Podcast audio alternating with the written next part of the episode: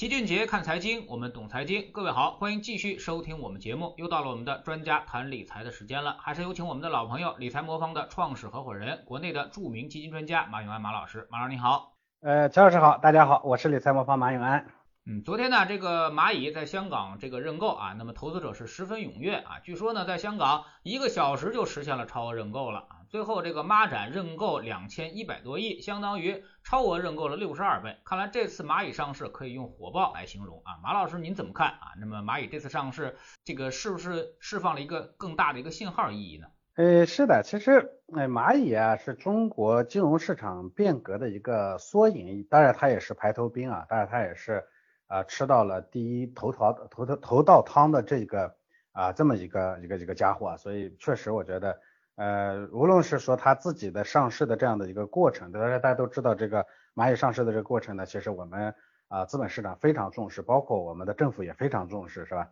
啊，一路开绿灯，快速的推动它上市。那呃，这是我们的从制度层面上大家重视它。那从那个市场层面上呢，香港的这个超额认购啊，这个市场如此热情，我看说全全都是大单认购。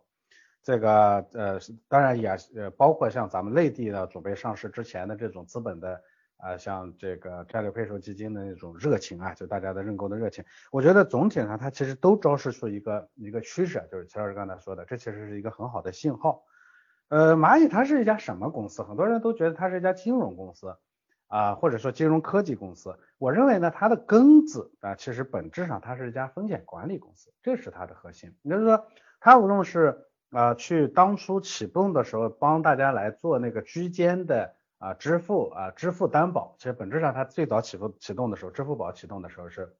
做的是啊小商户和啊这个个人买家之间的那个交易担保，其实这本身做的是一个风险管理。那后期呢啊他做的那种啊面向特定人群的基于数据基于数据后面的这个驱动的信用的这种啊贷款贷款业务等等。包括像后来他针对啊，这只说他做做小商户的，后来针对个人的这个啊，像他的花呗啊等等这些，这些本质上我认为他其实都都做的是一个风险管理。不过他这个风险管理呢，做的特别的精准，它不是传统意义上的那种说，哎，我定死规则的那种，它是基于数据的活的、灵活的、个性化的这种这种风险管理。所以我觉得这是这家公司的一个核心。呃，很多人呢，这个觉得说，哎，这个这这个风险管理这个东西呢。我好像对它的定义呢不太准确，它其实呢，呃，做理财也好，做金融也好，本质它其实就是一个风险管理啊，这个我觉得这是这是这件事情的一个核心要义啊。嗯，那么这个传统金融的风控呢，我们一直说都是这个压房子、压土地的这么一个方式来进行风控啊。那么您觉得它这种风险管理的特别之处在哪儿呢？它的风控核心又是什么呢？其实呃，风险管理呢，本质上确实就是说。啊，有有的人呢，他风险水平高。我如果从放贷的角度来说，这个风险风险呢，它有两层，一层呢是从啊，因为整个金融呢，无非就是融资和投资两条线，一个把钱拿进来，一个把钱放出去，对吧？就这么两条线。那从把钱呢放出去的这个角度来说呢，它有两种，一种呢是说我把钱呢投给啊别人发行的标准产品，一种呢就是直接把钱贷给别人，这就是两种，一种呢是债权，一种呢是股权，对不对？那债权这个里头呢，其实核心就是审核我把钱放出去那个接受钱的那那那那一方的这个风险水平。传统上呢，因为大家没办法针对一个风险这个水平这个东西，或者叫信用水平这个东西呢，其实看看不见摸不着，对不对？你说啊，一个人呢，一个或者一个企业，它运行的过程中有多大概率它会违约，这件事情呢，其实看不见摸不着。那所以呢，传统金融呢，嗯，基于这么一个东西呢，说好。那我摸不着，那我就用一个制度方式来担保保证，怎么保证呢？我就是你要拿东西来担保，对不对？就咱们原来说的这个当铺模式，是吧？你一个企业呢，一个一个一个一个想想贷款的人，你不是有一些不能变现成钱的实物资产吗？你房子也好，是车子也好，还是这个呃这个这个这个这个这个土地也好，还是什么？反正你要一块实物资产来做抵押，抵押完了以后呢，我给你我给你钱，那么这样好，这个中间的风险呢，它是呃这个可控的，对不对？呃，后来呢，其实有一点点升级的地方，就是说，那虽然呢，我这个啊不再完全基于这个这个这个这个叫什么呢抵押了，但我也可以基于信用说，哎，我认为你可能不不违约，那么这个信用呢，它就定了很多死的规则，因为我没办法对一个人动态的这种风险水平啊，这个信用水平呢做识别。但是呢，像蚂蚁这样的企业呢，因为它是个数据驱动的企业，那所以呢，它可以动态的用数据呢去把一个人表记表表征出来。你比如说，可能有一个人呢，他没有东西给你抵押，但是他是一个非常有进取心的啊，以前呢做事情呢成功率也非常非常高的啊，而且呢，他其实呢这个就是说啊，就算是他还不上，他未来呢他自己他的能力呢，他这个就算他他这一笔的这个呃这个这个钱呢，他没有没没有实际的事情没做成，那他未来的这个盈利能力，他可以做别的生意的把这个钱还上的能力呢也很高。基于这些动态的数据呢，它来做这样个性化的这个这个这个风险控制，这样的话呢，其实就相当于把原来最早呢特别特别老式的这种钱庄式的这种业务模式或当铺式的这种业务模式呢，升级为后面的这种死板的规则式的这个风险控制，到最后呢，它基于个个人的这实际的数据的这个风险控制模式，这其实是啊技术进步的一个缩影，也是金融行业进步的一个缩影。那像当然越到后面的这种呢越精准，那意味着说。啊，风险呢，其实控制的就对于放贷的这个方向来说呢，风险控制的越低，而呃，像原来规则下呢，有可能有些人呢根本就贷不到钱，但是有些人呢又贷错了钱，是吧？那现在的这种呢，就是把该贷该拿钱的人让他拿到，不该拿钱的人让他拿不到，那当然效率，金融市场的效率也会越来越高，因为金融本质上做的就是把钱给真正需要钱的人嘛，对不对？而不是说把钱给那些虽然需要的，其实他担不起的，或者虽然呃虽然这个。啊，这个需要，但是呢，传统的那个里头呢，他拿不到的这种人啊，所以这个我觉得是更精准。嗯，之前我们也听到过很多这个供应链金融啊，包括这个这个信用贷款啊，那么这种方式啊，那么到处都很多，但是很多也被证伪了啊，证明这个东西不可靠啊。那么信用的这个积累呢，呃，比如说一开始我借一百，然后我借两百，然后都按时归还了，但最后我可能借个大的，借个一万两万，然后我就不还了啊。您认为这种信用积累的方式？呃，是否足够可信呢？其实这个呢，是对原有数据驱动的这种信用识别的这种误误解啊。嗯，大家都知道，其实借钱和贷放贷呢，这两者呢是一对矛盾，是吧？他们两者呢是就就是叫道高一尺，魔高一丈，还是魔高一尺，道高一丈的这么一个区别。其实它的算法啊，包括它的识别的水平呢，在不断的进步。有些原来那个技术水平比较差一些呢，它就根据前面的这个还贷的请记录。来给你做那个识别，说实话，这也是一种古老的识别方式。现在的这个识别，它完全它它不会基于这个的，它会把你一个人的数据呢刻画的底儿掉。这种情况下呢，你不需要，实际上现在有很多你上来就给你很大的额度，那凭什么？他没有什么借贷记录的是吧，就能给你，因为你其他的数据已经暴露了你。所以我觉得这个呢，其实是一种误误解。像蚂蚁这样的企业呢，它的识别算法应该是很精准的。嗯。那么重视风险这个事情呢，放在投资上，您认为具体会有什么样的表现呢？投资上来说，有哪些人可能会认为过分重视风险，往往会错失机会啊？那么这些东西您怎么看？哎，这其实就是我前面讲它这个蚂蚁这家企业，它本质上是放贷的。那对于放贷的这种控制呢，它是一种绝对控制，理论上它绝对不允许这个呃呃风风险出现，对吧？因为风险出现就意味着说我的钱回不来了嘛。在放贷这件事情上，它有个坏账率是吧？坏账率越低越好，这个没有什么这个啊，没有什么这个，因为本金没了啊，这是这是说把钱放出去呢，如果本金没了，那当然是最大的风险。但是在这个之外呢，其实对投资来说呢，尤其是对标准化投资，比如说做股票、做基金的这种人来说，他的这个风险呢，其实基本上没什么本金没有的风险。这种情况下的这个风险呢，叫波动式的风险，或者叫叫叫叫叫叫叫投资风险。而投资风险这个东西呢，它跟前面那个蚂蚁控制这种风险是完全不一样。那种风险越少越好，你最好没有。但是投资风险呢，其实嗯，不能说把它控制的没有。很多人说，哎，我去股票市场投资啊，我去那个基金市场上投资，我就不希望有风险。嗯，这里头呢，其实他对这个里头的风险呢有个误区啊。呃，投资上的风险其实有些时候是好东西。嗯，这个可能跟很多人的认知不符啊，就相当于说，如果说这个。呃，这个投资呢，本金不灭失的话，里头的一般情况下，很多时候它是波动越大，最终的收益率越高。就短期里头呢，它亏损的成幅度越大的，最终收益反而越高。我就一直说说啊，在呃浮动收益这种理财产品或者标准化理财产品的投资里头，其实那个风险呢，就相当于拉弓射箭里头那个拉开的弓弦。你拉弓射箭的时候，你弓弦拉得越圆，是不是？那个箭呢就射出去的越远。所以呢。在这个里头呢，你要担一定的风险，而不是说把风险呢控制为零，那绝对没有风险的是不现实的。我记得，呃，这个呃 A 股啊，就前一段时间刚刚开始上涨的时候呢，我们仓位呢一直稳定在百分之四十左右。这个很多人呢看见周围人买的产品呢全仓买入，着急眼红，我就跟他们说，哎，你再等等，看接下来谁留得住啊？结果不用说啊，七月份冲的多稳，八月份倒的越快。这里头呢其实就是把投资里头那个风险呢变成坏风险了。这什么叫把投资风险变成坏风险了？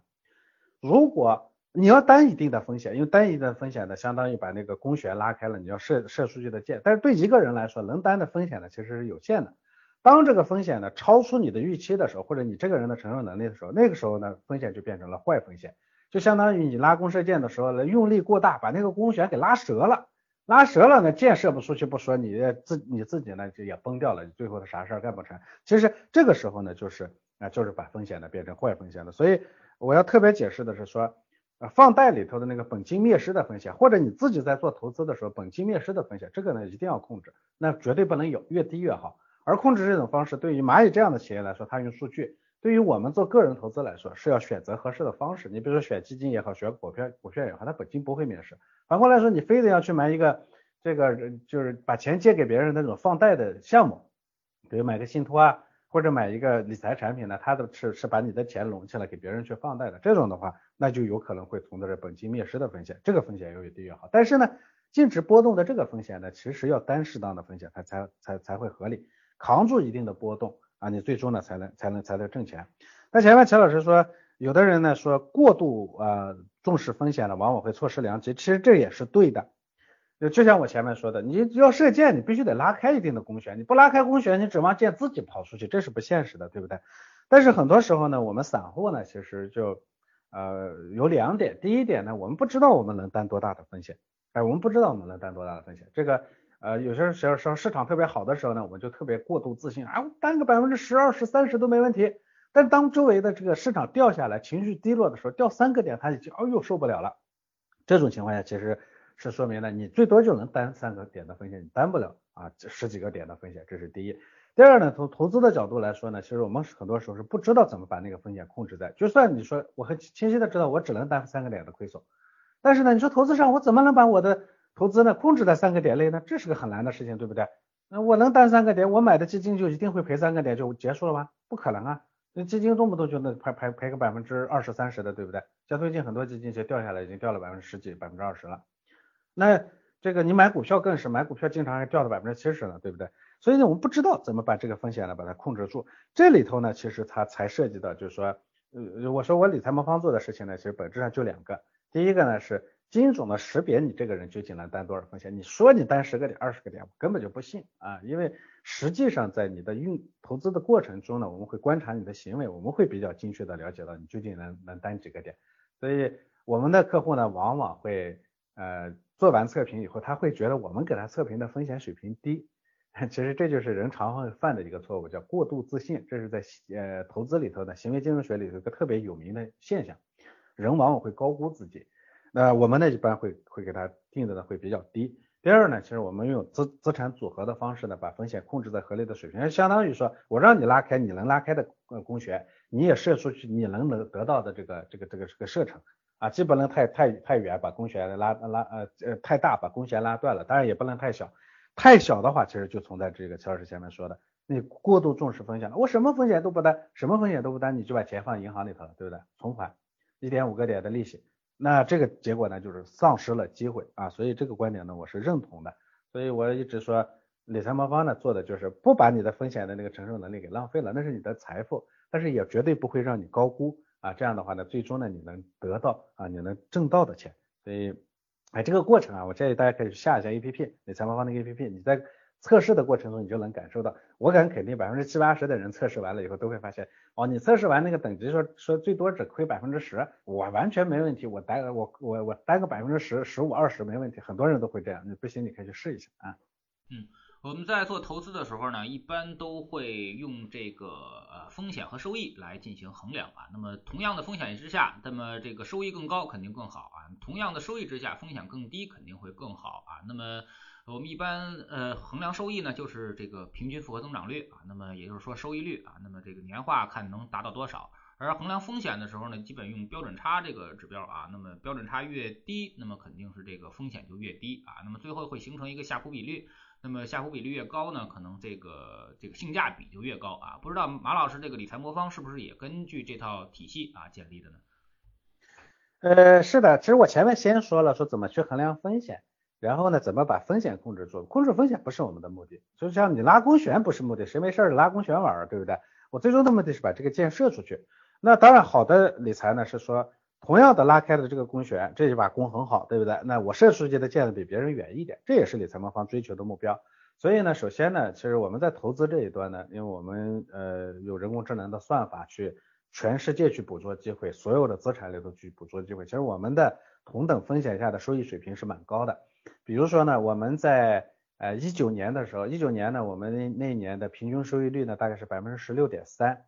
啊，收益率呢不算特别高，看上去那年呢有基金呢挣百分之三十、四十，甚至有赚百分之百的。但是呢，我们的风险呢只有市场平均水平的一一半啊，也就也就将近一半，相当于我的这把弓拉开的弓弦只拉开了别人的距离的一半，我射出去的距离就跟别人一样远，那显然我是一把好弓，对吧？回过头来，如果说你愿意拉跟别人一样远的弓弦的话，我一样大的弓弦的话，那我可能射出的距离就比别人远，所以这个逻辑是是成立的。但是肖师在里头呢提到一个特别专业的名词叫夏普比率，夏普比率的依据衡量风险呢用的是波动率。这个风险这个东西啊，就是咱们说的除了本金灭失的风险以外呢，用投资风险呢其实就是那里头的净值起起伏伏这个波动的这个过程，这个呢就叫。金融上是用这个来来衡量风险的，但是作为我们理财来说，我们不能完全根据这个，因为大家想一想，如果一个呃资产呢就很稳定的掉下来五个点，涨上去四个呃六六个点，再掉下来五个点，再涨上去六个点，对吧？这个过程如果特别稳定的话，这个波动率呢是能看得到的，对吧？对投资者来说，其实他心理上很稳定，他他他感受不到风险，因为呃下来就上去，上来是上去，下来和上去的这个幅度呢大家都能可控，但是呢。就就这种风险，这叫波动率风险。这种风险呢，其实对我们来说是没什么特别大的杀伤力。我们真正面临的杀伤力是什么呢？哎，本来平时呢掉五个点涨六个点，掉五个点涨六个点，突然有一次呢掉了十个点，那最终有可能它会涨上去涨了涨了十二个点或者十五个点。但是呢，这十个点呢，它超出了我们常呃我们以往对这个事情的认知了，一下子掉的特别大，所以我们可能就待不住就跑掉了。那后面的这十二个点跟你就没关系了，对吧？这种极端情况下的这个幅度特别大的这种下跌呢，它叫最大回撤。所以理财魔方呢，其实控制的是那个最大回撤。我我我我们从金融的角度也控制那个波动率，但波动率呢是含在我后面的，因为波动率对投资者来说其实没意义。对投资者来说，真正杀伤大的是最大回撤。所以我们的每一个等级里头，告诉客户的说，我这个等级的最大回撤是多少？就是它最坏的情况下，它不是平时波起起伏伏的情况，最坏的情况下，它有可能会给你带来多少的亏损。那这才是对我们来说的最恐怖的东西啊！嗯，您总是说这个，您这个理财魔方是一种理财，而不是投资啊。那您觉得这个理财跟投资到底区别在哪儿呢？简单的说啊，投资的目标呢，其实就是获取前面齐老师说的那个最大的下浮比率。就是我只要这，因为呃人呃市场它是起起伏伏在变动的，有些时候呢你担了这么大的风险，它的收益率并不高。就有时候呢亏呃亏三个点呢，它涨起来可能就只能涨两个点。啊，当然说正常情况下呢，有可能亏三个点呢，涨起来的时候能涨四个点。但是有一段一段的时间的时候呢，它有可能亏三个点，涨起来会涨涨涨涨涨八个点或者九个点。在这个时候呢，从投资的角度来说，那这个我就应该在那个第二种情况下，我就拼命的把那个风险放的特别大。就我这个我们叫什么呢？既然涨。跌三个点，我就能挣挣八个点回来，那我就跌，我就我就预备好做三十个点的亏损的情这这种预期，那我涨起来的时候，我可能就能涨这个啊八十八十个点，对不对？那所以投资上呢，管这个呢叫风险回报的最优化，就是当这个呃风险回报特别合算的时候，就前面说的跌三个点就能涨八个点，这个呢涨起来的那个除以跌下去的这个，这个叫风险回报。那风险回报特别好的时候，我就把风险拼命的放的特别大，那。呃，极端情况亏三十个点就亏三十个点了，我还能博来八十个点的收益呢，对不对？这叫投资。但是大家有没有想没想过，这种投资呢，对于个人来说，它其实往往会导致的结果是什么？当往下跌三十个点的这个过程中，你撑不住，我们哪知道最后会涨回来八十个点？这谁不知道？投资这件事也不确定的。当它亏三十个点的过程中呢，我们先感受到的是赔了。那赔三个点我可能接受承受得住，我赔十个点我已经我已经快快快哭了，不赔三十个点我早跑了，对不对？好，那这后面呢，你挣回来那个八十几个点呢，其实跟我没有任何关系。那做理财是什么呢？做理财的意思是，我知道后面有可能会能挣来八十个点，但是我也知道挣八十个点的那个代价你根本担不起啊！你当不要等到赔三十个点，到赔三个点或者五个点的时候，你已经跑掉了。那所以理财的人是永远不会把那个在这个时候把风险放大的。我知道你最多只能带十个点，就算是我知道这单这十个点最终只能带来。啊，呃，这个前面说三个点呢，能带来八十个点啊，八个点的收益，那单是呃十个点呢，有可能就就能能带来二十几个点的收益，啊，那没有八十个点那么激动，让人辉煌，对不对？但是呢，我不能去去把它放大到这个三十个点，因为三十个点的话，那八十个点跟你没关系了。但是我放我我把它放到十个点呢，你呢能挣来二十四个点，那二十四个点相对八十个点似乎是低的，但是呢，那个钱你能拿走。但是这八十个点对你来说只是镜花水月，只是你能看到，你拿不到。这就是理财和啊投资最大的差异。投资永远追求最高的风险回报，所以你会看到基金公司的产品收益率个顶个的高的不得了，对不对？咱们公募基金从成立到现在的年化百分之十六点二的收益啊，一九年呢很多冠军基金呢翻了翻了，今年有很多基金呢挣了百分之四十五十六十了，对不对？很多这样的。那他的目标就是做到这个这个这个收益率开得很高，但是你回头一看，他的投资者呢好像都没挣到钱，都赔了，为啥呢？就是因为我前面说的这个逻辑，所以做理财的人是首要的是要控制风险，就是把风险控制在这个人能担住的范围里头，最终让那个收益率他能赚到啊，这是两个最大的差异啊。嗯，但是好像每个投资者这个来投资的时候啊，都说自己要赚那个最大的收益的啊，好像总想着吃肉，从来没想过挨打。哎，是这个是很正常，就是咱们。这个从从人性的角度来说，我认同这一点。这个人都想多挣钱，这个也没啥坏处，那么也没错。但是呢，咱们也要理解，说你想挣多少多少钱，就是咱们说这个叫叫叫叫德不配位，必有灾殃。就你其实那个钱你挣不到的钱，你非得要去追求，最终结果不光挣不到那个钱啊，你还得赔了啊。这个世界啊，它其实是很公平的，资本市股市投资市场尤其公平。就是你一旦犯了错，你其实本不应该属于你的，你奢望了。你最终呢？结果呢？不光他不让你把你该拿走的拿走，你还得赔上赔进去。这其实是我们一直犯的一个错误。所以我说，我们理财魔方呢是想把这个错误呢把它纠正过来。我不追求让你挣到多少多少的钱，那个钱真跟我没关系啊。这天底下天上掉馅馅饼的事儿有，但是一般的说，呃，这个馅饼掉到你眼前前，我一直跟我们投资者说，你要先问自己问几个问题。第一，我凭什么拿到这个馅饼啊？那我凭什么呢？我比别人聪明，我运气好啊，还是什么？如果这两者你都没有，我我还开玩笑，你还有个比别人好的爹啊。如果没有这些的话，那你就想这个馅饼恐怕跟你真的没有关系。所以呢，我们要想我们能挣到的什么？我们可能挣不到那个大馅饼，天上掉的一个馅饼没有，但是我们每天那个烧饼总归是有的吃，对不对？这就是我们应该追求的东西。嗯嗯。最后说回到这个蚂蚁上啊，那么很多人说蚂蚁之所以成功呢，很关键的一点就是它弥补了这个金融生态的不完善啊，解决了这个小微企业的贷款问题啊。那么这句话马老师怎么看啊？你觉得是不是事实呢？我觉得其实定位呢是非常精确的，就是原来我原来旧的金融体系下的我说的它就两种模式，一种呢就是抵押贷款，对不对？第二种呢是基于规则的信用贷款。呃，抵押贷款呢就是你得把东西呢给银行，银行呢再给你相应的折合价，比如咱们拿房子去抵押是吧？呃，六折七折，然后给你贷一笔贷一笔钱，反正银行没风险。第二种呢是规则的这个信用贷款，就比如说他会定一些规则，说国企多大多的国企，民营企业规模到多大的民营企业啊，是吧？这个五百强里头排到什么什么的民营企业，我不要你抵押，我才会给你贷款啊，这是原来的模式。这个模式呢，它原呃这个呃弊端也非常明显，我都要借钱了，我肯定资产呢不够嘛，对不对？那很多企业呢，尤其像面向未来的创新型的企业，它哪有什么东西可以抵押？你像我理财魔方，我是个创新企业，我就有一百七十个聪明的大佬啊，加几台电脑，这玩意儿放到银行一文不值，他觉得你大佬值几个钱，对不对？但是这世界上推动世界进步的全都是大佬，对，但银行评估不了这个大佬值钱，所以呢，他不能从抵押的方式给我钱。而第二种呢，它基于规则的，它也是很死板的，它必须得要求多少多少强，对不对？哎，什么什么这个，嗯，这个房地产行业一百强。是吧？钢铁行业十强，哎，它只能根据这个东西来来定义说，你如果大，你做的强，那你就风险可能就低，啊，那逻辑上呢说也可能是没错啊，但这个呢，其实它就把大量的其实可以贷款的，完全需要钱，而且能把这个钱用的特别足的，你比如说早期的阿里，当刚成立的时候，这阿里肯定没没没办法去银行贷款，吴佳丽也没没没从中国的银行体系里头贷到几分钱，那当然他也没从国外的银行体系贷到几分钱，是吧？那呃，咱们的 BAT 我估计没有几家公司是靠银行贷款活下来的，因为银行不认这种，啊，但是最终这些企业成长成今天，如果你当时把钱给他的话，你看你的钱是不是用的效率最高，那回报是不是最高？但是可惜现有的这个体系不支持。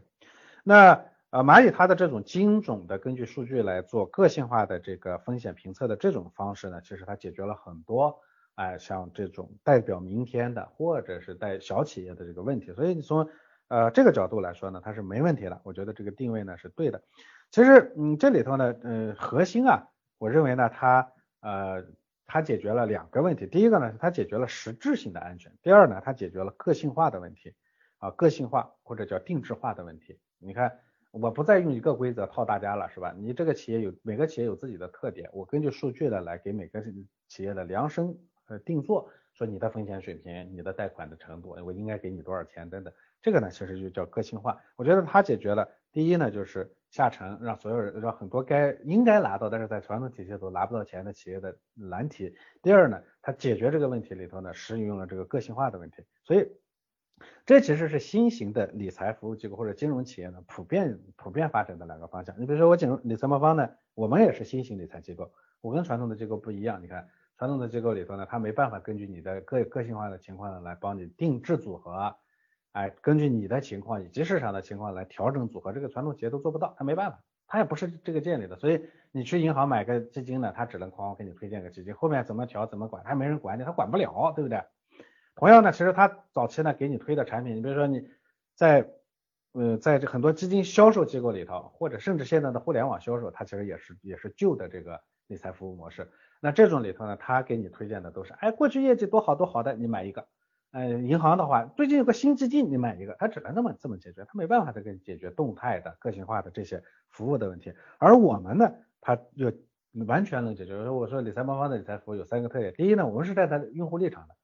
你赚不了钱，我最终你就走掉了，走掉了我也挣不到钱，所以我首先必须得帮你挣到钱，这是第一。我们理财魔方运行到现在九十八点四的百分之九十八点四的客户是盈利的，盈利是硬杠杠，不赚钱，理财说说的做的做的天花乱坠也没有用。第二呢，我也坦白的说。这个理财赚到的钱一定不会特别多，你通过理财呢就能赚到大把大把的钞票，那这个世界也就失衡了，那我就不需要去工作了，我不需要去努力了，我挣钱理财放点钱在那儿，我吃利息就行了，这逻辑上它也不成立，对不对？所以从理财里头挣到的收益一定不会特别高，它是它基本上就跟你这个 GDP 增长速度啊差不多。你比如说我们一七年的收益率呢是百分之九点九点四，你看九点七啊，一八年呢我们还赔了，平均赔了一点一八。一九年呢，我们大概挣了百分之十六，哎，今年呢，我们到现在大概百分之十左右。你看这个收益率呢，算上去不算很高，平均下来每年大概百分之八到十，它比你做银银行存款要高，银行理财要高，而且也安全，对不对？所以呢，这个呢，我就叫用户立场。第二点呢，就叫个性化，就我前面说的，你必须得实现每个人的方案都跟别人不一样，因为每个人的情况是不一样的。就像我们前面说的，贷款的这个东西，不可能说一套一套框框能把所有的企业都套上。如果你拿一套框框套上所有人，要么就是太低，要么就太高。啊，有些漏网之鱼跑掉了，有些呢该拿到钱的没拿到。理财里头也一样，一个框框去套所有人，要么你应该承担的风险水平本来可以更高一点，你可以挣得多一点，结果给你定太低了；要么呢，你本来担不了那么多呢，给你太高了，结果把你半路都路赶跑了，都崩掉了，你你忍不住跑掉了。这两者最终都导致自己的失失呃理财的失败。所以，我们这个里头要实现叫个性化，个性化的核心就其实叫定制啊，理财方法里头叫千人千面。第三个呢叫伴随式服务，理财这件事情啊很复杂的，市场变动的时候我情绪也会变动，对不对？那这个过程怎么办呢？你必须得用专业的机构不停的去伴随。像我今天跟齐老师做节目，其实本质上对我们的客户得主伴随。当然我们还会有机器呢来动态的监控客户的行为，一旦你情绪不太舒服的时候，我们会启动服呃主呃自动化服务。但是我们也有主主动的人工服务。当你觉得哎你还会进一步很不舒服，你对这个市场的认知有偏差的时候，我们的人工客服也会来跟你联系。这个叫伴随式服务，那这种伴随式服务呢，其实它是真正最终解决说情绪波动导致我们理财失败的啊这个问题的一个一个解决方案。所以，我们全过程其实都是量身定做，帮助每个人在做量身定做的。我们的这种服务模式是代表明天的，就像蚂蚁它这种放贷的模式是代表明天的一样。嗯，非常感谢马老师今天做客我们节目啊，也是跟我们分享了这个蚂蚁啊，现在为什么这么值钱啊？那么其实呢，它就是挑战了原来的传统规则啊。那么站在用户的角度来出发啊，那么给这个更多的这个用户制定个性化的服务啊。那么在呃这个用数据为中心，然后进行这个贷款服务啊。那么这个呢，就是打破了原来固有的这个银行的这么一个风控模式啊。那么理财和投资其实也是一样啊，每个人都有自己的需求啊，那么能够针对每个人的需求制定千人千面的产品啊，这个呢其实也是一个用户的实际需求所在啊。那么不管这个市场怎么变化啊，那么大家呢这个最后的希望一定是自己挣到钱啊。那么你即使买了一个再好的一个理财产品，最后自己没挣到钱也是白搭啊。那么之前我们经常会举一个例子，就是彼得林奇的基金。呃，年化百分之二十九啊，那么他也被称为史上最牛的基金经理。但是在彼得林奇的这个麦哲伦基金里面，也有百分之六十多的投资者最后是没有挣到钱的啊。所以说这个东西呢，嗯，最后大家可能都会比较失望啊。那么还是那句话啊，那么对市场有点耐心啊。那么如果您不会用这个资产配置的方式来投资市场的话，可以使用一下理财魔方这种工具啊，你试试看到底怎么样。非常感谢马老师，再见。好的，再见。